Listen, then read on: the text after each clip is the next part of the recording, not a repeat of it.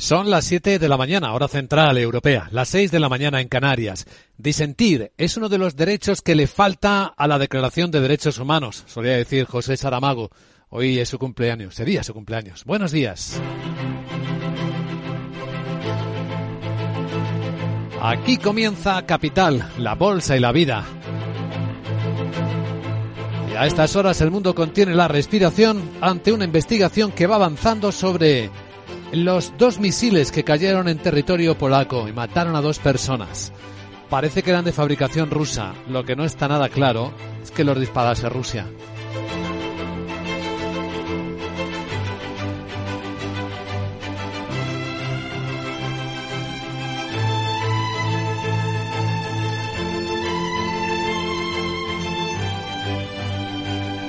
Capital, la Bolsa y la Vida.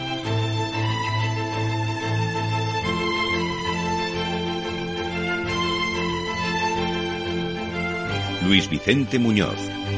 El suceso coincide con la cumbre del G20, así que ha sido posible reunión de urgencia de los eh, miembros del G7 de la OTAN en Bali.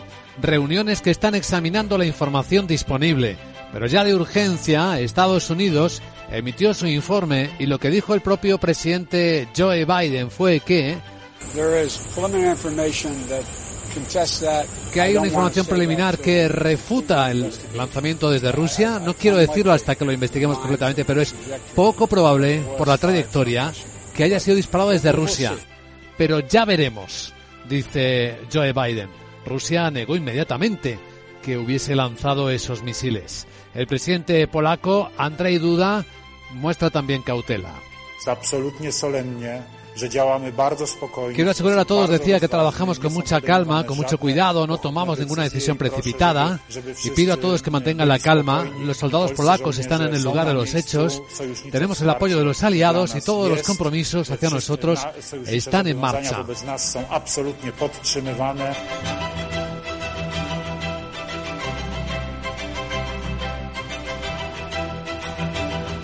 La lectura que hicieron los mercados de este riesgo fue rápida. Hubo una caída y una vuelta del mercado americano de Wall Street y por lo que estamos viendo ahora mismo en los futuros y después del final de la sesión no parece que haya generado mayor intranquilidad del propio accidente o incidente aislado que ha costado la vida a dos personas, recordemos.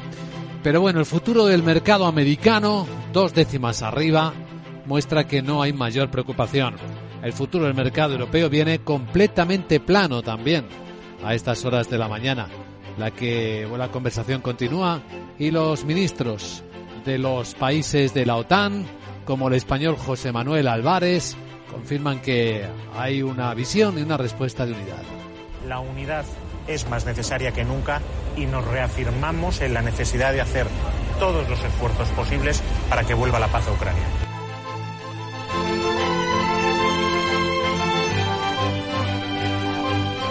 Al otro lado del Atlántico, quien se está llevando también una parte del protagonismo es Donald Trump, que tal y como él preanunció, finalmente competirá como candidato a las presidenciales del 2024.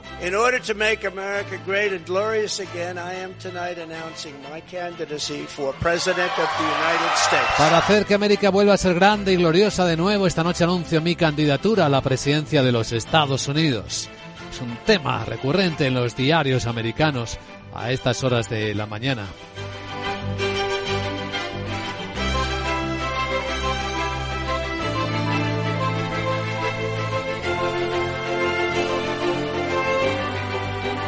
Hoy en Capital Radio, en Capital La Bolsa y la Vida, en el tiempo de inteligencia económica de análisis, nos acompañará el investigador principal del Real Instituto del Cano, Miguel Otero Iglesias, para analizar la escena del G20, todo lo que está ocurriendo ahí, en Bali. Hay mucho interés por saber qué ha pasado en el encuentro entre la secretaria del Tesoro de Estados Unidos, Janet Yellen, y el gobernador del Banco Central chino. Ha habido muchas reuniones en los laterales de la cumbre. Lo comentaremos en una hora en directo con nuestro invitado. Mientras que enseguida en Capital Asia vamos a dar cuenta de los datos publicados esta noche en los principales países asiáticos y que de nuevo han traído frío a la visión próxima del comportamiento de estas grandes economías. En la segunda economía del mundo, en la China, los precios de la vivienda caen como no se había visto en los últimos siete años. Una caída del 1,6% interanual. Pero un mercado supuestamente caliente, calentado, el de la vivienda en China, hasta ese mercado se está enfriando. En Japón, otro dato decepcionante. Los pedidos de maquinaria, que caen más del 4% en el último mes, muestran cómo se está frenando también esa economía.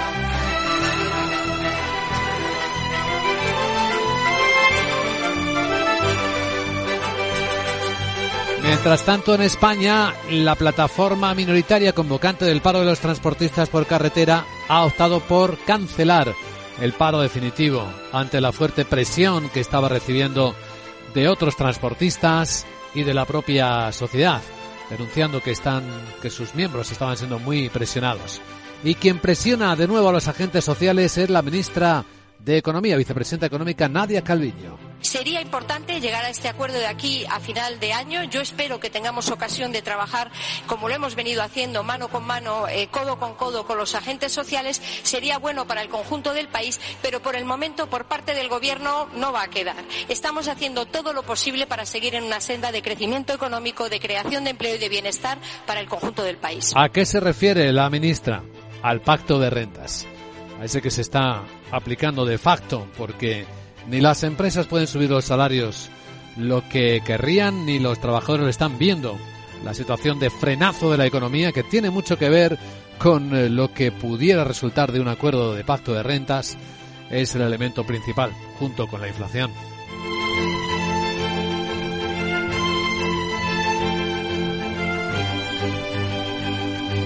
Hoy en la gran tertulia de la economía nos van a acompañar Celia Ferrero, vicepresidenta ejecutiva de la Asociación de Trabajadores Autónomos ATA, Rubén García Quismondo, socio director de Coabala, abogados y economistas, y José Ignacio Gutiérrez, vicesecretario general de la Confederación de Cuadros y Profesionales. Con ellos recorreremos este tiempo que cada mañana precede la apertura de los mercados de Europa. Ya hemos visto cómo viene la situación muy quieta, esperando noticias. Ojo con el euro que no ha parado de subir. Bueno, sí lo ha hecho ya. Ayer lo vimos por encima de 1,04 dólares, ahora mismo está en 1,0370 en las pantallas de XTV. En vigilancia el precio del petróleo, que está viendo ahí si cotiza la desaceleración más o menos fuerte de la economía. El barril West Texas americano viene bajando 7 décimas a 86 dólares 30 centavos. El barril Brent aquí en Londres está en 93,25. Y la onza de oro rebote hasta los 1.777 dólares.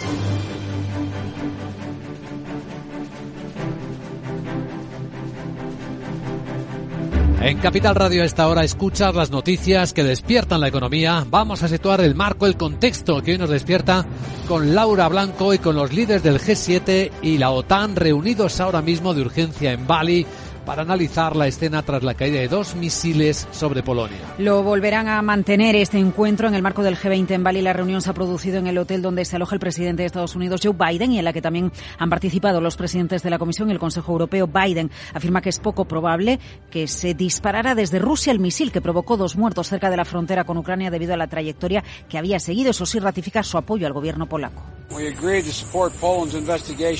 Dice Biden que han acordado apoyar la investigación de Polonia sobre la explosión en la zona rural polaca cerca de la frontera con Ucrania. Voy a asegurarme de que averiguamos exactamente lo que ha ocurrido. Nuestra empatía, nuestra simpatía está con las dos personas que aparentemente han muerto. Luego vamos a determinar colectivamente nuestro siguiente paso mientras investigamos. El secretario general de la ONU, Antonio Guterres, expresa su preocupación por la explosión del misil y pide una investigación exhaustiva sobre los hechos. Según Associated Press, que cita fuentes de la Casa Blanca, los misiles podrían ser ucranianos que intentaban repeler un ataque ruso en una central eléctrica. Aun con prudencia en sus primeros movimientos, el gobierno de Polonia ya ha convocado al embajador de Rusia en Varsovia. El primer ministro polaco anuncia un refuerzo del control del espacio aéreo del país de manera mejorada junto con los aliados y un aumento de la preparación para el combate de las Fuerzas Armadas. También ha hecho un llamamiento a todos los polacos para que mantengan la calma. El presidente del país, Andrzej Duda. Sabemos que durante todo el día Rusia ha estado atacando a Ucrania con cohetes, pero por el momento no tenemos ninguna prueba concluyente sobre quién lanzó ese misil. La investigación está en marcha. Creo profundamente que los investigadores lo van a aclarar. Lo más probable es que fuera un misil de fabricación rusa. Pero todo esto sigue siendo objeto de investigación en este momento. Ahora valora si es necesario consultar a sus socios de la OTAN sobre si realmente una amenaza a su territorio. En la cumbre del G20 también están trabajando los líderes en una declaración conjunta contra la guerra Hoy es el último día. Pese a las diferentes eh, posturas sobre los bloques formados principalmente por Estados Unidos y la Unión Europea por un lado y Moscú y Pekín por otro, el G20 logra encarrilar un acuerdo de mínimos con el que salvar la cita incluso consigue rebajar el clima de hostilidad que precedía al encuentro. El borrador del texto tiene que ser cerrado hoy por los líderes e incluye una mención a la guerra de Ucrania en contra de lo que se esperaba por la firme oposición de Moscú a referirse de esta forma al conflicto bélico. Estados Unidos ha decidido sancionar a más personas, a otras cuantas y a varias empresas implicadas en la producción y el envío de drones a Rusia. Para emplearlos en ataques contra civiles e infraestructuras de Ucrania. Una de las compañías es de origen iraní, pero ya hay otras dos norteamericanas a las que se les acusa de facilitar la transferencia de drones iraníes a Rusia. Noticias del mundo de la energía. La compañía gasística de Eslovenia ha firmado en Argel un nuevo contrato de suministro de gas con la argelina Sonatrach. Y lo hace por un periodo de tres años que cubrirá casi un tercio del consumo anual del país. Por otra parte, los bombardeos han provocado una interrupción del suministro de petróleo por el oleoducto Druzhba, que a través de Ucrania transporta crudo ruso a Europa. Afecta fundamentalmente a Hungría, Eslovaquia y República Checa. Alemania comunica que gracias al buen tiempo mantiene sus reservas al 100%. Noticias de Europa. La Unión Sindical Suiza, que es el mayor sindicato del país, pide que se establezca por primera vez en Suiza un salario mínimo que estarían los 4.600 euros mensuales. El presidente de esta central asegura que si los sueldos no se adaptan al coste de la vida, no solo perderán poder adquisitivo, sino que se arriesgan a tener una recesión económica acompañada de paro. Medio millón de trabajadores, el 10% de la población activa tiene actualmente un salario inferior. En Suiza, solo algunos cantones cuentan actualmente con un salario mínimo para sus trabajadores. En 2020, Ginebra aceptó en un referéndum el establecimiento de un sueldo mínimo de 3.700 euros mensuales. Tenemos datos de cómo va la inversión española en el Reino Unido de después del Brexit ha caído en el primer semestre del año. En la Cámara de Comercio de España en Londres ha presentado el cuarto barómetro sobre las perspectivas de inversión que registra una ralentización significativa en la primera mitad del año debido a las tensiones de las cadenas de suministro, la guerra en Ucrania y el Brexit. En la primera mitad de 2022 la inversión en el Reino Unido alcanza los 613 millones de euros, solo un 8% del flujo registrado en el mismo periodo de 2021 cuando la reapertura de las restricciones de la pandemia había disparado los intercambios comerciales hasta los 8.000 millones de euros. El 43% de las empresas españolas planea ampliar sus inversiones en el país para el año que viene. Para el 76%, el mercado británico mantiene o incluso ha incrementado su importancia dentro del negocio global de la empresa. Y las inquietudes del sector financiero en España, el gobierno y las patronales bancarias se han dado de plazo hasta este fin de semana para alcanzar un acuerdo sobre las medidas que ayuden a familias eh, vulnerables afrontar el encarecimiento de las hipotecas. La vicepresidenta primera Nadia Calviño asegura que el Ejecutivo y las asociaciones trabajan intensamente con reuniones diarias para que las medidas puedan estar ya en vigor el próximo 1 de enero. Para ello deberían aprobarse en Consejo de Ministros el próximo martes. El principal escollo es definir qué tipo de familias pueden optar a ellas y la banca insiste en que tienen que ser soluciones temporales para resolver un problema coyuntural. Por su parte, también insiste Calviño en la necesidad de alcanzar un pacto de rentas con los agentes sociales antes de final de año. Comparto la importancia de lograr un pacto de rentas y por parte del Gobierno lo que estamos haciendo es precisamente contribuir. ¿Cómo? Con el acuerdo al que hemos llegado con los funcionarios para dar una senda de crecimiento de los salarios razonable, adecuada a la situación económica en estos años, con todas las medidas de contención de la inflación y de apoyo al conjunto de la ciudadanía.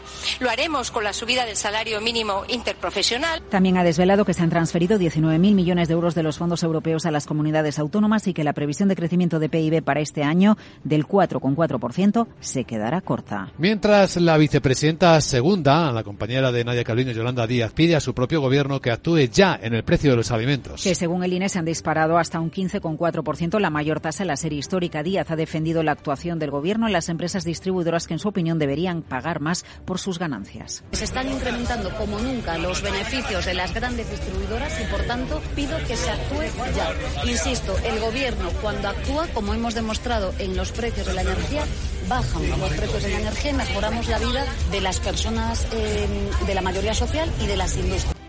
Díaz ha insistido en que cuando no se toman medidas de este tipo se pone en riesgo a muchas familias. La ministra de Transporte, Raquel Sánchez, se ha felicitado por el fin de la huelga indefinida de la plataforma de transporte por carretera. Asegura que el gobierno trabaja para garantizar que se cumplan los acuerdos que se suscribieron en marzo. Y es que la Plataforma Nacional para la Defensa del Sector del Transporte ha suspendido el paro indefinido un día después de iniciarlo, después de que el seguimiento haya sido mínimo y sin incidentes de importancia. La titular de Transporte señala que el gobierno creía que no había motivos para el paro. Pensábamos que no había motivos para convocar este paro y sobre todo también agradecer a todos los transportistas que han trabajado durante estos días, pero también un mensaje para aquellos que se han movilizado de que este gobierno va a seguir trabajando para todos para garantizar que se cumplen los acuerdos que alcanzamos con el sector en el mes de marzo y sobre todo garantizar que trabajan en unas condiciones dignas y que se persiguen los incumplimientos. Raquel Sánchez afirma que en breve se va a resolver la prórroga de aquellas medidas que procedan para los próximos meses dentro del plan de respuesta a la guerra. Y un apunte más, la planta de Ford en Almusafes va a tener que aplicar nuevos paros de producción los próximos días porque siguen faltándole suministros. Tanto en vehículos como en motor, según ha resuelto la reunión de la Comisión de Seguimiento del ERTE, estas paradas se deben en la inestabilidad en el suministro de semiconductores y componentes derivados. Un vistazo ahora a la agenda de Sara Voz. Hola Sara, ¿qué tal? ¿Cómo estás? Buenos días.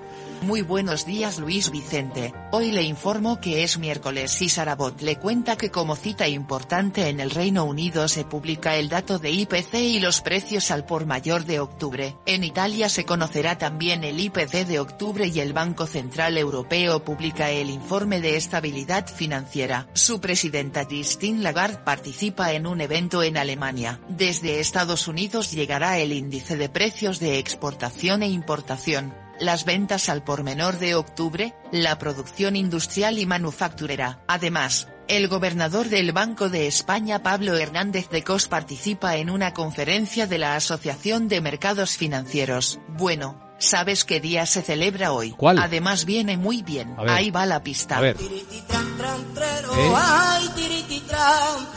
Y no, no es porque tu amigo Trump se vuelva a presentar, que también es que hoy tenemos el Día Mundial del Flamenco. Por si no lo sabías lo celebra la UNESCO desde 2011. ¿Qué tal me verías de canta ahora? Eh, Ole, qué bien lo hago. Uy. Tiembla Farruquito que llega a la Sarita.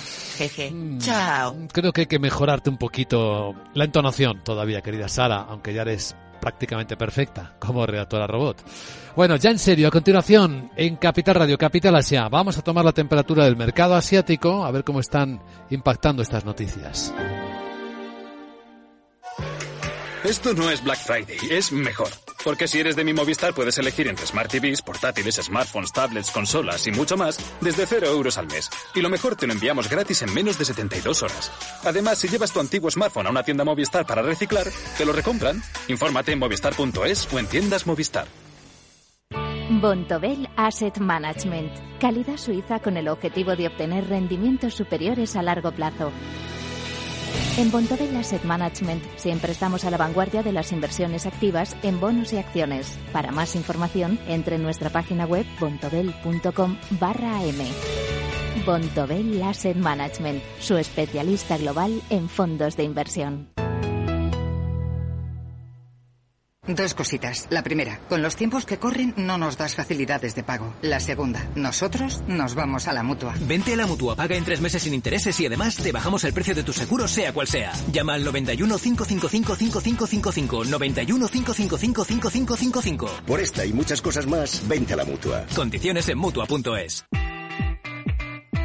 La volatilidad de la energía y la apuesta por la sostenibilidad están acelerando la transición energética y digital. Madrid acogerá el 16 y 17 de noviembre el Smart Energy Congress, organizado por Enertic, donde se analizarán las claves de esta transformación a través de la tecnología y la innovación. Un mundo de retos y oportunidades. Inscríbete gratuitamente en el Smart Energy Congress. Te esperamos el 16 y 17 de noviembre en IFEMA. Capital Radio, la genuina radio económica. La digitalización de tu negocio es cada vez más necesaria. Gracias al programa Kit Digital podrás acceder a las soluciones digitales para impulsar tu empresa.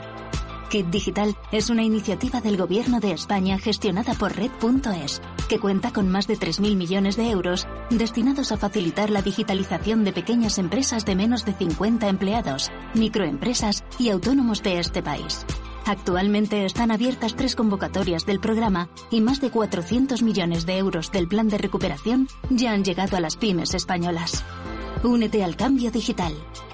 La transformación digital que tu empresa necesita es posible. Infórmate en el 900-909-001 y en la página web www.acelerapyme.es. Colabora Cámara de Comercio de España, financiado por la Unión Europea. Next Generation, Plan de Recuperación, Gobierno de España. Capital, la Bolsa y la Vida, con Luis Vicente Muñoz.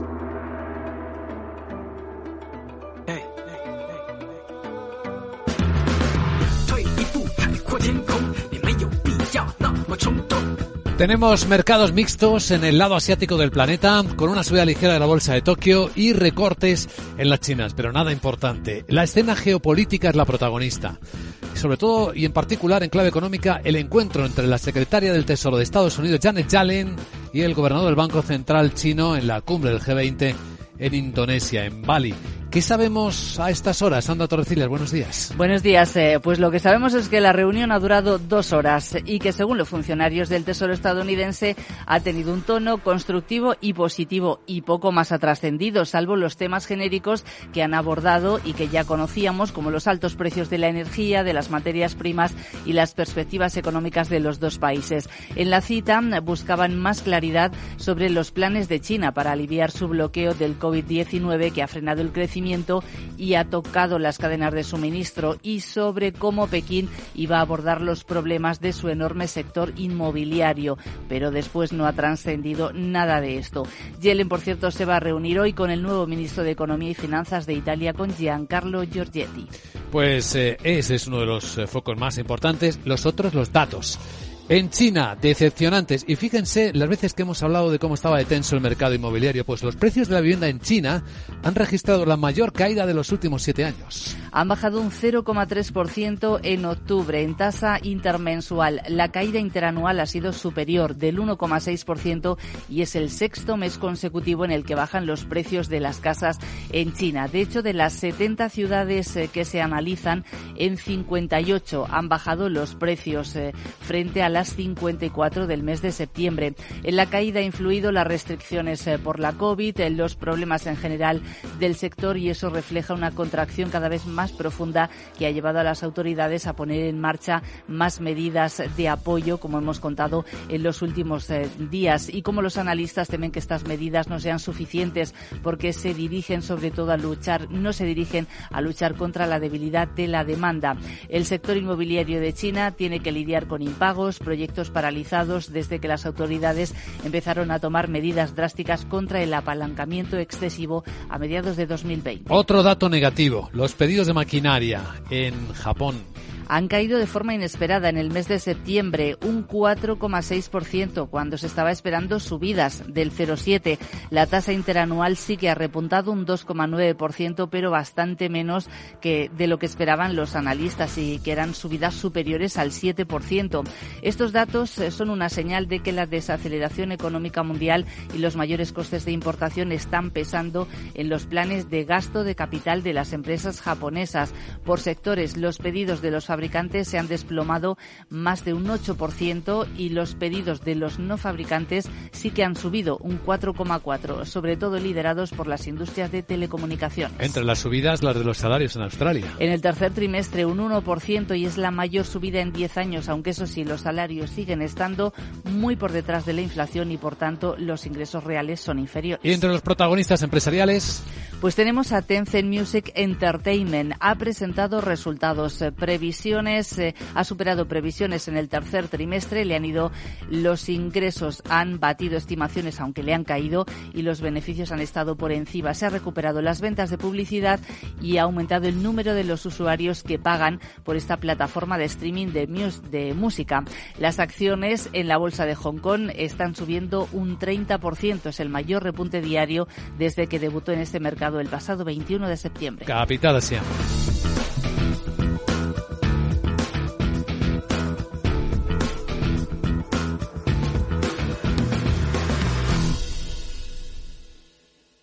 Capital, la Bolsa y la Vida, con Luis Vicente Muñoz. Protagonistas del miércoles. Y si los buscamos en primera parada en el espacio. Eh, Luis Vicente, es que tenemos tantos problemas terrenales que. Que nos vamos al espacio a valoraciones estratosféricas. 150 mil millones de dólares. Es la valoración de SpaceX. Sí, sí, esta mañana hablamos de Elon Musk pero por fin no hablamos de Elon Musk por Twitter ni por Tesla, sino por su empresa de cohetes y satélites. La compañía está en conversaciones sobre una venta de acciones, en parte para dar posibilidad a actuales accionistas y empleados de vender acciones. Son ventanas de salida del accionariado que llevan a valorar la empresa. Bueno, en el mercado hay otros comentarios, es la posibilidad de la emisión de nuevas acciones, algo que el propio Elon Musk ha negado. 150 mil millones de dólares supone valorar cada acción de SpaceX en 85 dólares frente a los 70 de principios de año y llama la atención, Luis Vicente, que en un momento de caída de valoración de empresas, de crisis, de inflación, una empresa crezca en valor. SpaceX es una de las cotizadas, de las no cotizadas más valiosas del el mundo. Bueno, tiene muchos activos, ya lo sabéis, entre ellos esa red de satélites Starlink, que promete convertirse en un importante generador de ingresos con aplicaciones comercializadas, bueno, y el lanzamiento de Internet de alta velocidad,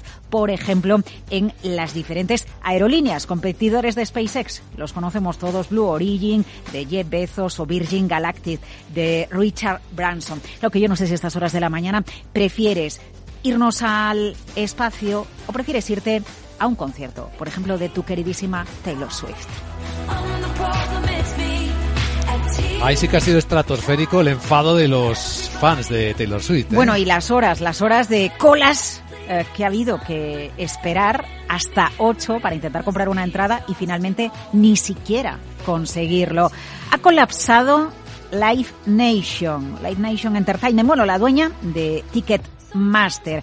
Porque claro, estábamos ante la venta de entradas eh, la primera venta de entradas de conciertos de Taylor Swift desde la pandemia, bueno, desde antes de la pandemia, desde hace cinco años. Interrupciones constantes, esperas que han provocado interrupciones periódicas. Bueno, las entradas iban desde los 49 dólares, las más baratas, hasta las VIPs Premium de prácticamente 900 dólares. Eh, advertía ya eh, Ticketmaster por la mañana que, que estaba experimentando problemas intermitentes, que estaba trabajando urgentemente para resolver todos los problemas la demanda ha sido históricamente sin precedentes para The Eras Tour de Taylor Swift.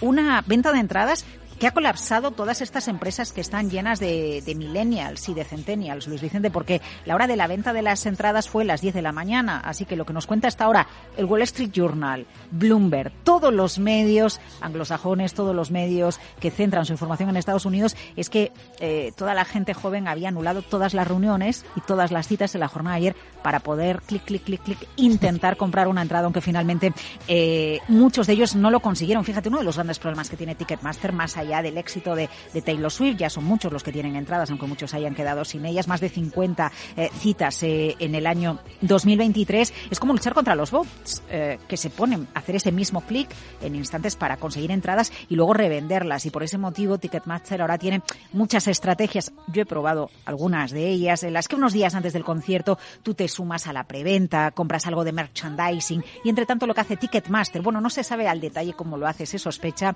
pues verifica tu comprueba que estás en redes sociales, comprueba que tu cuenta es real, para después, sí, venderte la entrada después de, a través de un estudio de tu perfil público en Internet, comprobar que no eres un bot. Así que Taylor Swift, una de las más brillantes empresarias del momento, generando también valor en su ecosistema de conciertos. La fortuna de Taylor Swift, 570 millones de dólares. Dicen, se calcula que se ha incrementado otros 20 millones más este año. Aquí, en la Comunidad de Madrid, todos podemos tener un pueblo. Contamos con más de 140 pueblos de menos de 20.000 habitantes. Pequeños, bonitos, con mucho encanto, rodeados de naturaleza, con los mejores servicios públicos y sistemas de conectividad. Vente, estamos muy cerca.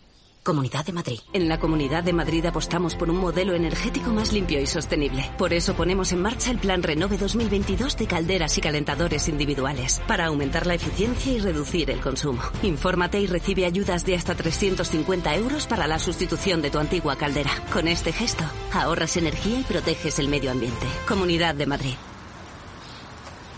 Reparar esa bici que llevaba tantos años en el trastero para salir a dar una vuelta es un plan redondo. Como el plan que tenemos en la Comunidad de Madrid, en el que contamos contigo para darle muchas oportunidades a los residuos. ¿Te sumas a la economía circular? Comunidad de Madrid.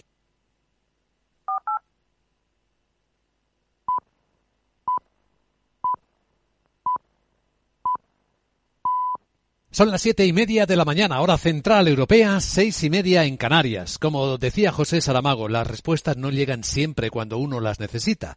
Muchas veces ocurre que quedarse esperando es la única respuesta posible. Hoy sería el cumpleaños de Saramago. Buenos días.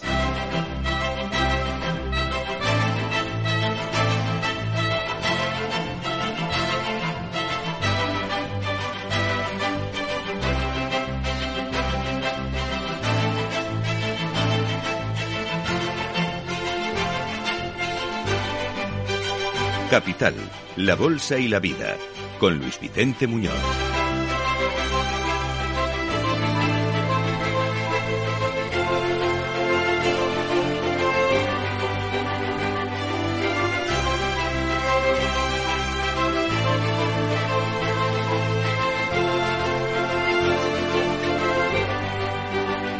Miércoles 16 de noviembre, a estas horas en las que hablamos, hay reuniones de urgencia de los siete países más importantes del mundo, el G7, también en el seno del G20 en Bali, donde la cumbre terminará hoy, y de la OTAN, después de que dos misiles impactaran en territorio, en suelo de Polonia, y mataran a dos personas. Sin embargo, hay muchas dudas sobre todo. Parece que de entre las pocas cosas que se saben es que sí, fueron fabricados en Rusia. Otra cosa es que los haya disparado Rusia, como el propio presidente de Estados Unidos, Joe Biden, se apresuraba a decir. Decía que hay información preliminar que lo refuta.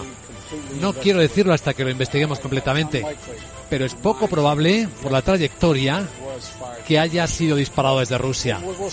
Pero ya veremos. El propio presidente polaco, Andrzej Duda, también mostraba cierta cautela al respecto. Y decía que quería asegurar a todos que iban a trabajar con mucha calma, con mucho cuidado, no tomamos ninguna decisión precipitada, pide a todos que mantengan la calma, los soldados polacos están en el lugar de los hechos, tenemos el apoyo de los aliados y todos los compromisos hacia nosotros están en marcha.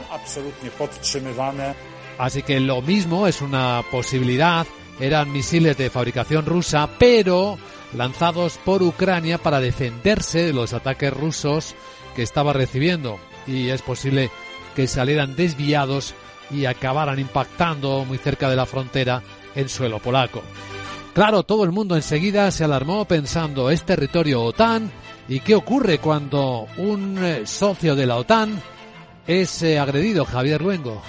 Sí, ¿qué tal? Buenos días. La situación hay que tratarla con cautela, pero hay que poner el ojo en el artículo 5 del Tratado Fundacional de la Alianza del Atlántico Norte, el que dice que si uno de los socios es atacado por un externo, todos deben responder de manera mancomunada. La OTAN tiene la obligación de responder si se ataca territorio europeo, si se ataca territorio de América del Norte o contra las Fuerzas Armadas de cualquiera de los socios. El artículo 4 también, Luis Vicente, hay que poner el ojo. ¿Por qué? Porque es el que dice que las partes van a consultar cuando será necesario que se ponga en marcha una alianza como esta, la Atlántica, por amenazas a la integridad territorial o a la independencia política de los estados que la conforman. Por cierto, a todo esto, los tratados fundacionales de la Unión Europea también dejan claro que si uno de los socios, de los 27 en este caso, y Polonia lo es, es atacado, la respuesta llegará desde Bruselas. Eso es, no es solo la OTAN, es también la Unión Europea. Los socios eh, de Polonia en la Unión, todos lo mismo que los miembros de la OTAN, muy cautelosos y mostrando palabras como las del ministro de Asuntos Exteriores español, José Manuel Álvarez. La unidad es más necesaria que nunca y nos reafirmamos en la necesidad de hacer todos los esfuerzos posibles para que vuelva la paz a Ucrania. Impacto en los mercados muy limitado. Lo vimos en Wall Street. Esto ocurrió en pleno final de la sesión. Caídas que se recuperaron rápidamente en cuanto empezó a fluir este tipo de información que ahora estamos reflejando. Ahora mismo los futuros del mercado americano vienen completamente tranquilos, subiendo una décima. En 4.005 puntos está el SP. Sí, ha recuperado los 4.000.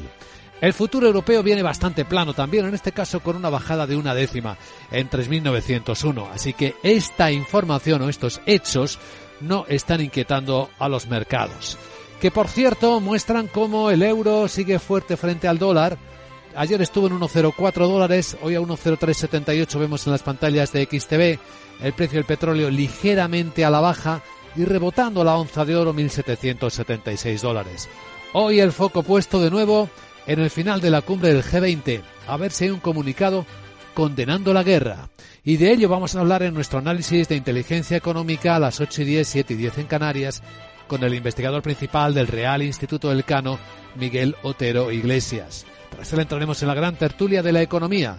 Hoy nos van a acompañar José Ignacio Gutiérrez, Rubén García Quismondo y Celia Ferrero para dar contexto a las noticias que despiertan la economía y que presentamos ahora con Laura Blanco.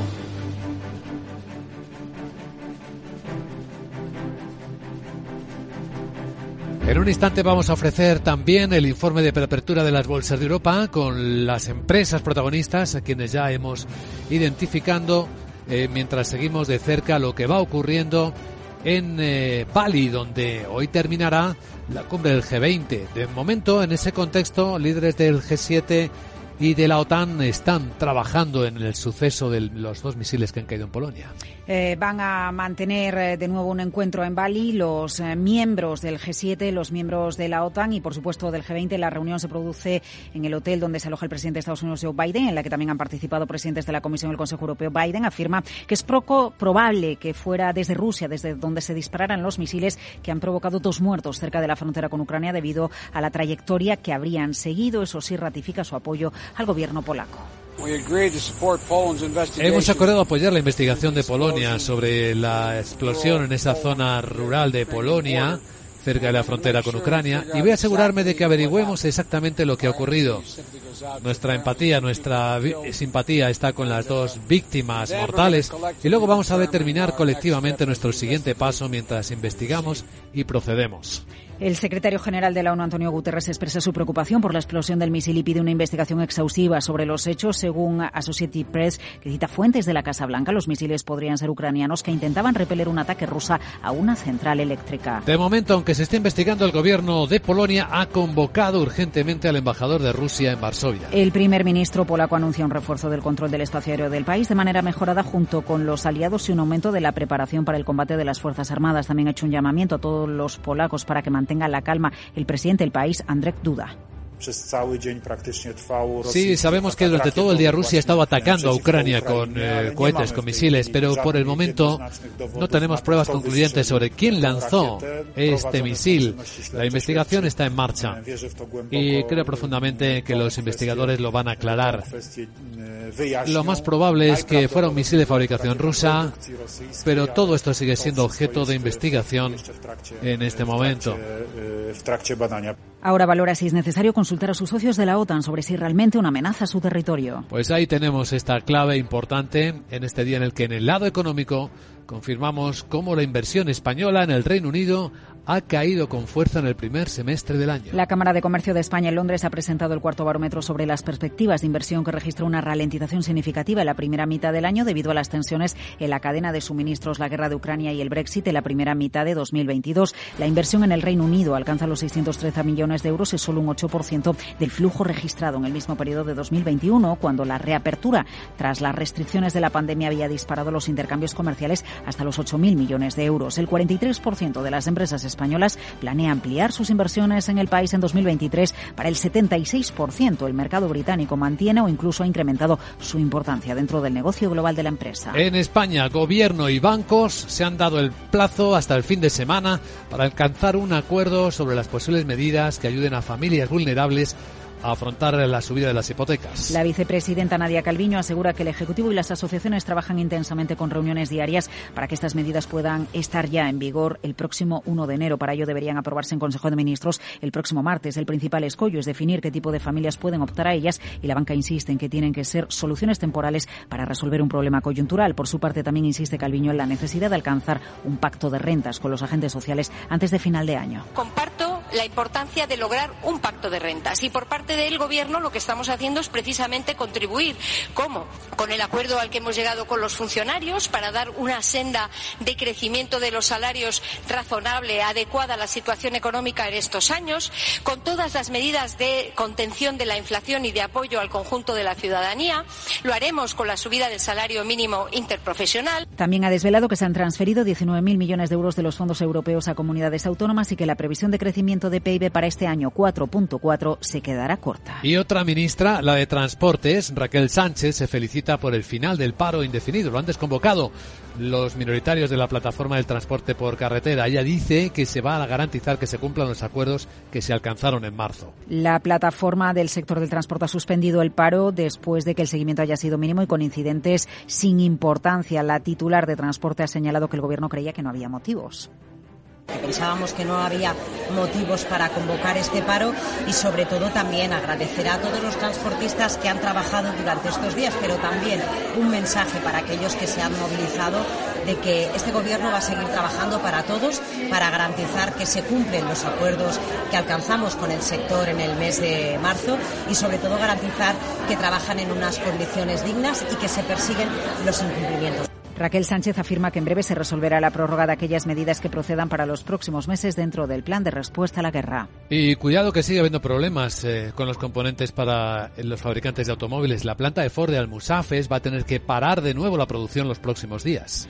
Lo va a hacer tanto en vehículos como en motor. Según ha resuelto la reunión de la Comisión de Seguimiento de los ERTE, estas paradas se deben a la inestabilidad en el suministro de semiconductores y componentes derivados. ¿Qué más cosas veremos este miércoles 16 de noviembre? Hola de nuevo, Sarabot. ¿Nos cuentas? Buenos días. Muy buenos días, Luis Vicente. Venga. Miércoles, si nos vamos de bares. Oh, Uy, uy, uy, ¿en ¿cómo? qué estaría pensando? Eso. Bueno, empiezo la agenda de este día. En el Reino Unido se publica el dato de IPC y los precios al por mayor de octubre. En Italia se conocerá también el IPC de ese mes y el BCE publica el informe de estabilidad financiera. Su presidenta Christine Lagarde participa en un evento en Alemania. Desde Estados Unidos llegará el índice de precios de exportación e importación, las ventas al por menor de octubre, la producción industrial y manufacturera. Además, el gobernador del Banco de España Pablo Hernández de Cos participa en una conferencia de la Asociación de Mercados Financieros. Bueno ya sé que quiero ser de mayor.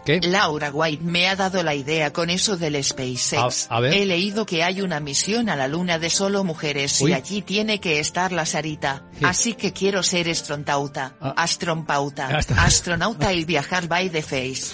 Jeje. Ay, Aunque madre. tampoco está mal lo de la Taylor, ¿dónde me verías mejor? Ahora me dices, chao. Pues mira, arreglándoles a los del Ticketmaster sus problemas tecnológicos, podías ayudarles, querida Sara, tú que eres tan hábil para esas cosas tecnológicas. Pues todo eso y algo más todavía. Eres autónomo. Eres autónomo tienes una pequeña empresa, entonces seguro que para ti es importante poder trabajar desde cualquier sitio y que tus empleados tengan la libertad de poder conectarse tanto dentro como fuera de la oficina. Orange reinventa su tarifa Love Empresa para ayudarte con tu negocio. Ahora incluye nuevos beneficios como la herramienta Microsoft 365 para que tus empleados puedan estar conectados estén donde estén con total libertad. Si tienes un negocio, no lo dudes, descubre ya este y otros beneficios de Love Empresa llamando al 1414. Las cosas cambian y con una empresa tu negocio también. Bueno, esto es Capital Radio. A continuación vamos a presentar ya el primer informe de preapertura de mercados y sus protagonistas.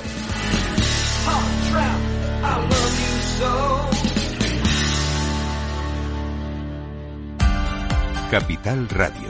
Escucha lo que viene. ¿Qué opciones tengo para ser más sostenible con la energía que consumo? ¿Es posible contratar en mi casa energía 100% renovable? Sí, es posible. En Repsol contamos con proyectos eólicos y fotovoltaicos en España capaces de suministrar energía de origen 100% renovable para tu casa y para más de un millón y medio de hogares, contribuyendo así a reducir las emisiones de CO2 de la energía que consumes. Más información en Repsol.com. Repsol, inventemos el futuro. Perfecto. Informe de reunión enviado. En Orange reinventamos nuestras tarifas Love Empresa. Ahora incluyen cosas tan importantes para tu negocio como la libertad. Por eso te ofrecemos herramientas para que puedas trabajar dentro y fuera de la oficina.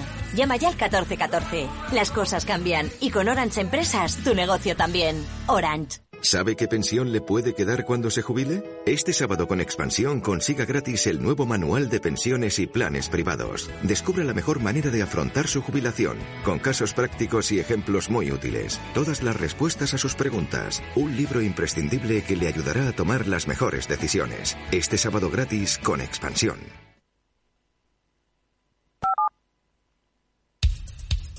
Capital, la Bolsa y la Vida, con Luis Vicente Muñoz. Las pantallas de CMC Markets apuntan a un comienzo de sesión aparentemente tranquilo en la sesión europea. Hablamos ¿eh? de la apertura de Europa. Vemos eh, subidas suaves en CFDs como el alemán de siete décimas, aunque es verdad que el futuro del mercado europeo, el Eurostox, viene prácticamente plano en 3.904.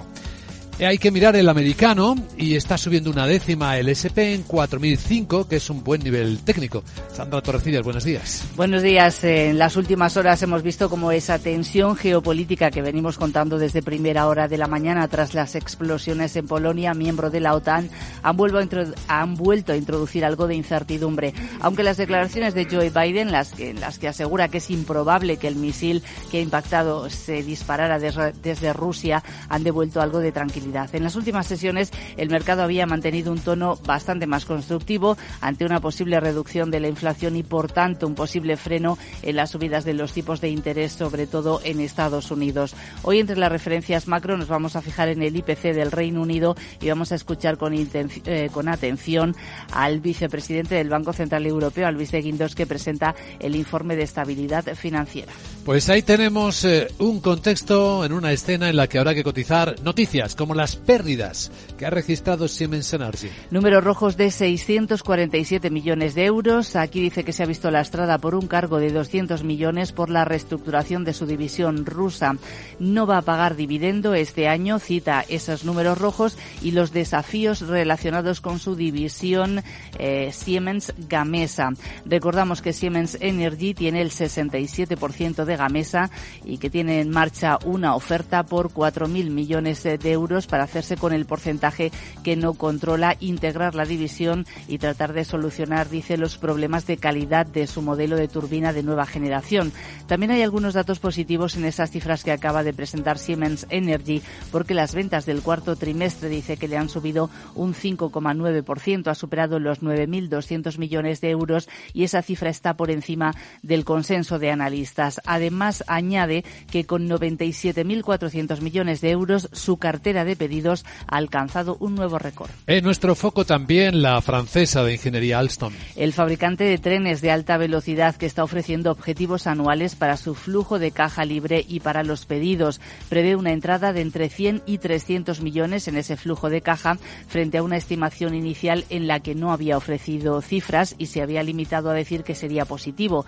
La entrada de pedidos semestral ha alcanzado los 10.100 millones de euros por encima de lo esperado y señala Armstrong también que el impulso del mercado sigue siendo muy positivo y los clientes están confirmando sus planes de inversión en todas las regiones. ¿Qué otros protagonistas tenemos? Vamos a vigilar con atención hoy a AENA porque va a presentar su plan estratégico hasta 2026, unas previsiones para un quinquenio que marcará la recuperación de la actividad tras el bache que ha supuesto la pandemia de la COVID y será mañana cuando presente plan estratégico la marca de lujo británica Barberry.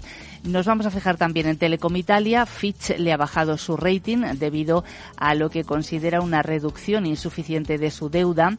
Y en Iberdrola, que ha colocado bonos verdes por valor de 1.500 millones en dos tramos, mientras que según el diario Cinco Días avanza en la venta de parte de su cartera de renovables en España, valorada en 1.200 millones de euros. Se van a cotizar resultados que se publicaron ayer al cierre, como los de Centis, que ha ingresado algo más de 200 millones de euros, pero es un 25 menos, o los de Vocento, que ha perdido 1,2 millones hasta septiembre y le han caído los ingresos. Y un apunte más. La FDA estadounidense ha autorizado el uso de emergencia para una prueba de detección de la viruela del mono de la farmacéutica Roche. Y ahora mismo Global Dominion comunica la, la reducción de capital social mediante amortización de acciones. En total, un millón de euros por amortización de 8 millones de acciones. A continuación, claves del mercado americano.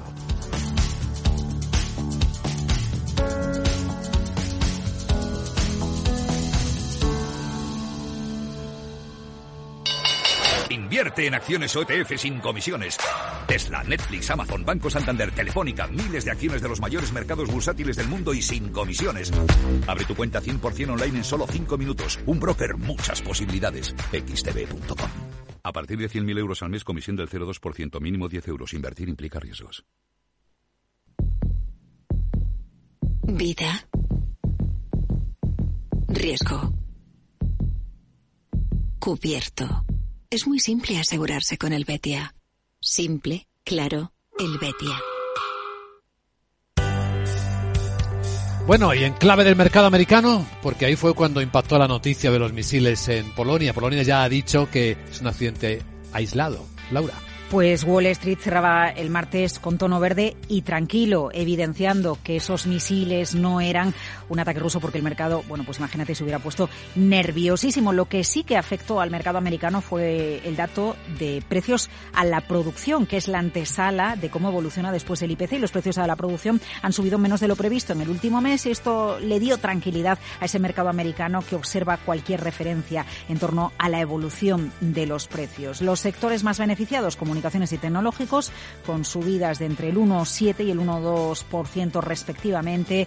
El eh, Dow Jones, bueno, pues destacamos al caso de Walmart con un rebote del 6,5% en bolsa tras publicar unos resultados con ventas comparables que crecen con fuerza. Nike subiendo por encima del 2%, Salesforce también más de un 2% y entre las empresas que pasaron una jornada un tanto negativa, United Health o Travelers con caída rondando eh, el 2%. En el SP500, el grupo SVB Financial Group, rebote superiores al, 3 al 9% y farolillo rojo Capital One Financial retrocediendo un 7%. Destacamos en el caso del precio del petróleo, cerrando por debajo de los 87 dólares el barril y el bono a 10 años americano en la zona del 3,7%. Y a continuación algunas claves del mercado asiático.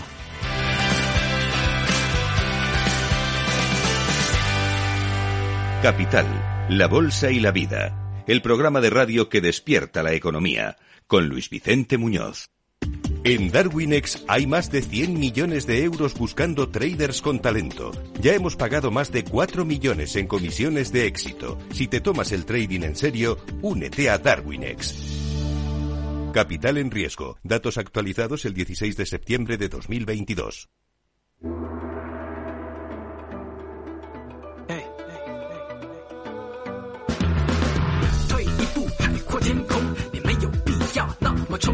Esto es Capital Asia. Vemos en los mercados asiáticos eh, esta mañana un mercado, un comportamiento mixto, con subidas ligeras, la bolsa de Tokio de una décima, con recortes en las bolsas chinas, Hong Kong baja el 1%, poco comparado con las buenas subidas previas, y eso que los datos no han acompañado. En Japón los pedidos de maquinaria han caído un 4,6%, dato peor de lo esperado. Pero quizás lo más llamativo lo que ha pasado en China, con los precios a la vivienda, la mayor caída en siete años, el 1,6% interanual.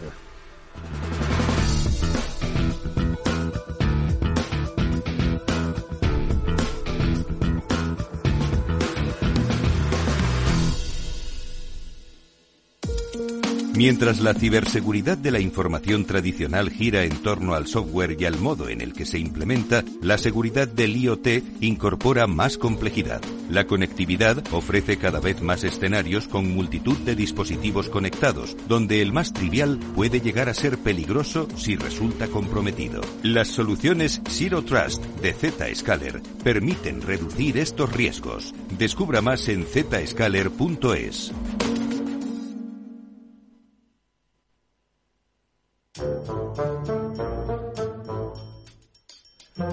Bueno, siguen las investigaciones sobre lo que ha ocurrido en la plataforma de criptos FTX, ya en bancarrota. Vamos a verlo con nuestro abogado Arcadio García Montoro. Buenos días, abogado. Buenos días, Vicente. ¿De qué hablamos? Pues de esas investigaciones que se hicieron públicas ya un par de días antes del colapso, luego vino la posición de Binance y de ahí, y de ahí el caos, ¿no? Bueno, el Departamento de Justicia de Estados Unidos y la SEC sostienen dos líneas de investigación partiendo de la idea de que FTX actuaba como una bolsa un stock change más y que por tanto habría que aplicar las mismas reglas a este tipo de plataformas de intercambio. Es decir, que se tenía que hacer cumplir las leyes americanas de securities. Lo que pasa es que esta teoría no acaba de cuajar a nivel legal. Se habla de una regulación distinta que no acaba de llegar y por el camino tanto el regulador como la justicia no han llegado a tiempo. Además está el problema de que parte de FTX está domiciliada en el Caribe, claro. Claro, y además no están claros tampoco los vínculos con la empresa hermana Alameda. Bueno, eso ha alargado también la investigación, la localización también fuera de Estados Unidos, como dices, los problemas de competencia, la falta de transparencia, en definitiva, ese juego de la confusión que es la madre de todos estos casos y que acaba desembocando en la correspondiente responsabilidad criminal. Por parte, eh, por otra parte, están las presiones de quienes querían que, nada cambiase, ¿no? Frente a las peticiones de aquellos que decían voz en grito que son inversiones, que obtienen beneficios gracias a los esfuerzos de tercero, algo que se llama valores y que hay que poner reglas. Por ejemplo, una bien elemental, que no se pueden mezclar activos propios con los de los clientes. Claro. En conclusión. Pues atentos que las investigaciones ya tienen la mira puesta también en el resto de plataformas de intercambio. Gracias, abogado.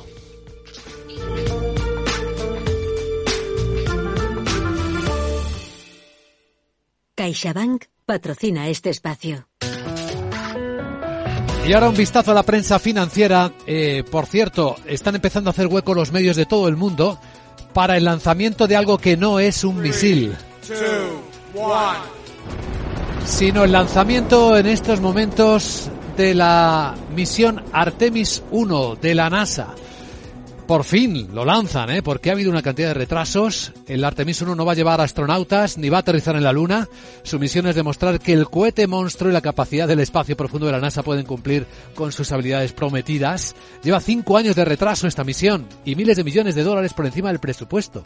Ya se han gastado más de 40 mil millones de dólares en el programa y gran parte de eso en el desarrollo de estos sistemas que venían con un precio de lanzamiento inicial de 4.100 millones de dólares. Aparte de esto que está ocurriendo en este momento, Artemis 1 a ver cómo va, de momento va bien, subiendo. Eh, vemos en la portada de Financial Times cómo Polonia culpa al misil de fabricación rusa de la explosión mortal cerca de la frontera con Ucrania, pero después de que Joe Biden dijera que es poco probable que fuera lanzado por Rusia, se está interpretando como un incidente aislado.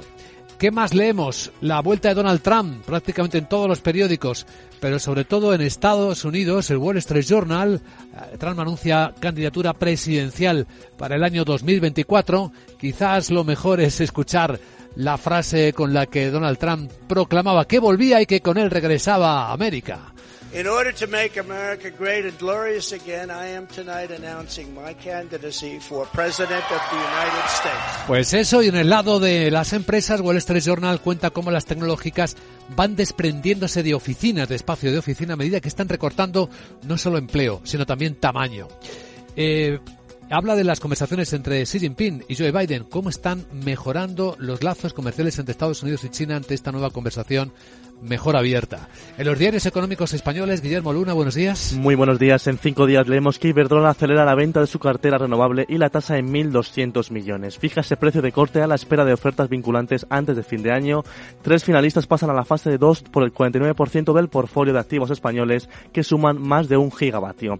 Por otro lado, FTX operó en España desde una filial que tenía ficha de broker. La credencial de Chipre le permitió esquivar la lista de chiringuitos financieros que elabora la CNMV. Además, COE y Economía negocian rebajar los avales de fondos de la Unión Europea.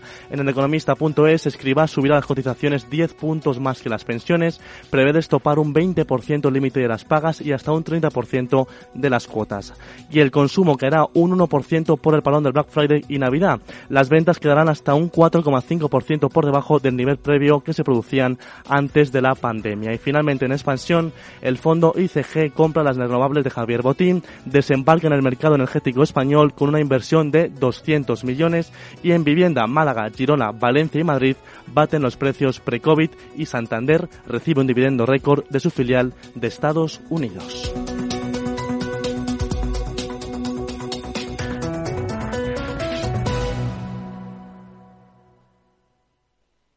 CaixaBank ha patrocinado este espacio. Tú andas dándole vueltas a la sostenibilidad y a cómo pagar menos en tu factura de la luz.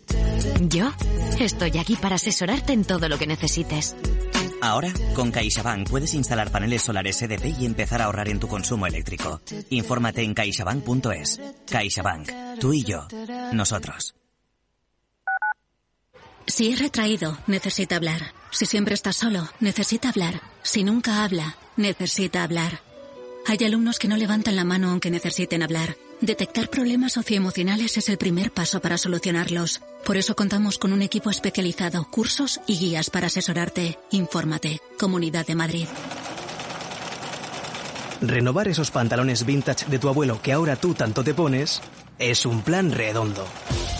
Como el plan que tenemos en la Comunidad de Madrid, en el que contamos contigo para darle muchas oportunidades a los residuos. ¿Te sumas a la economía circular?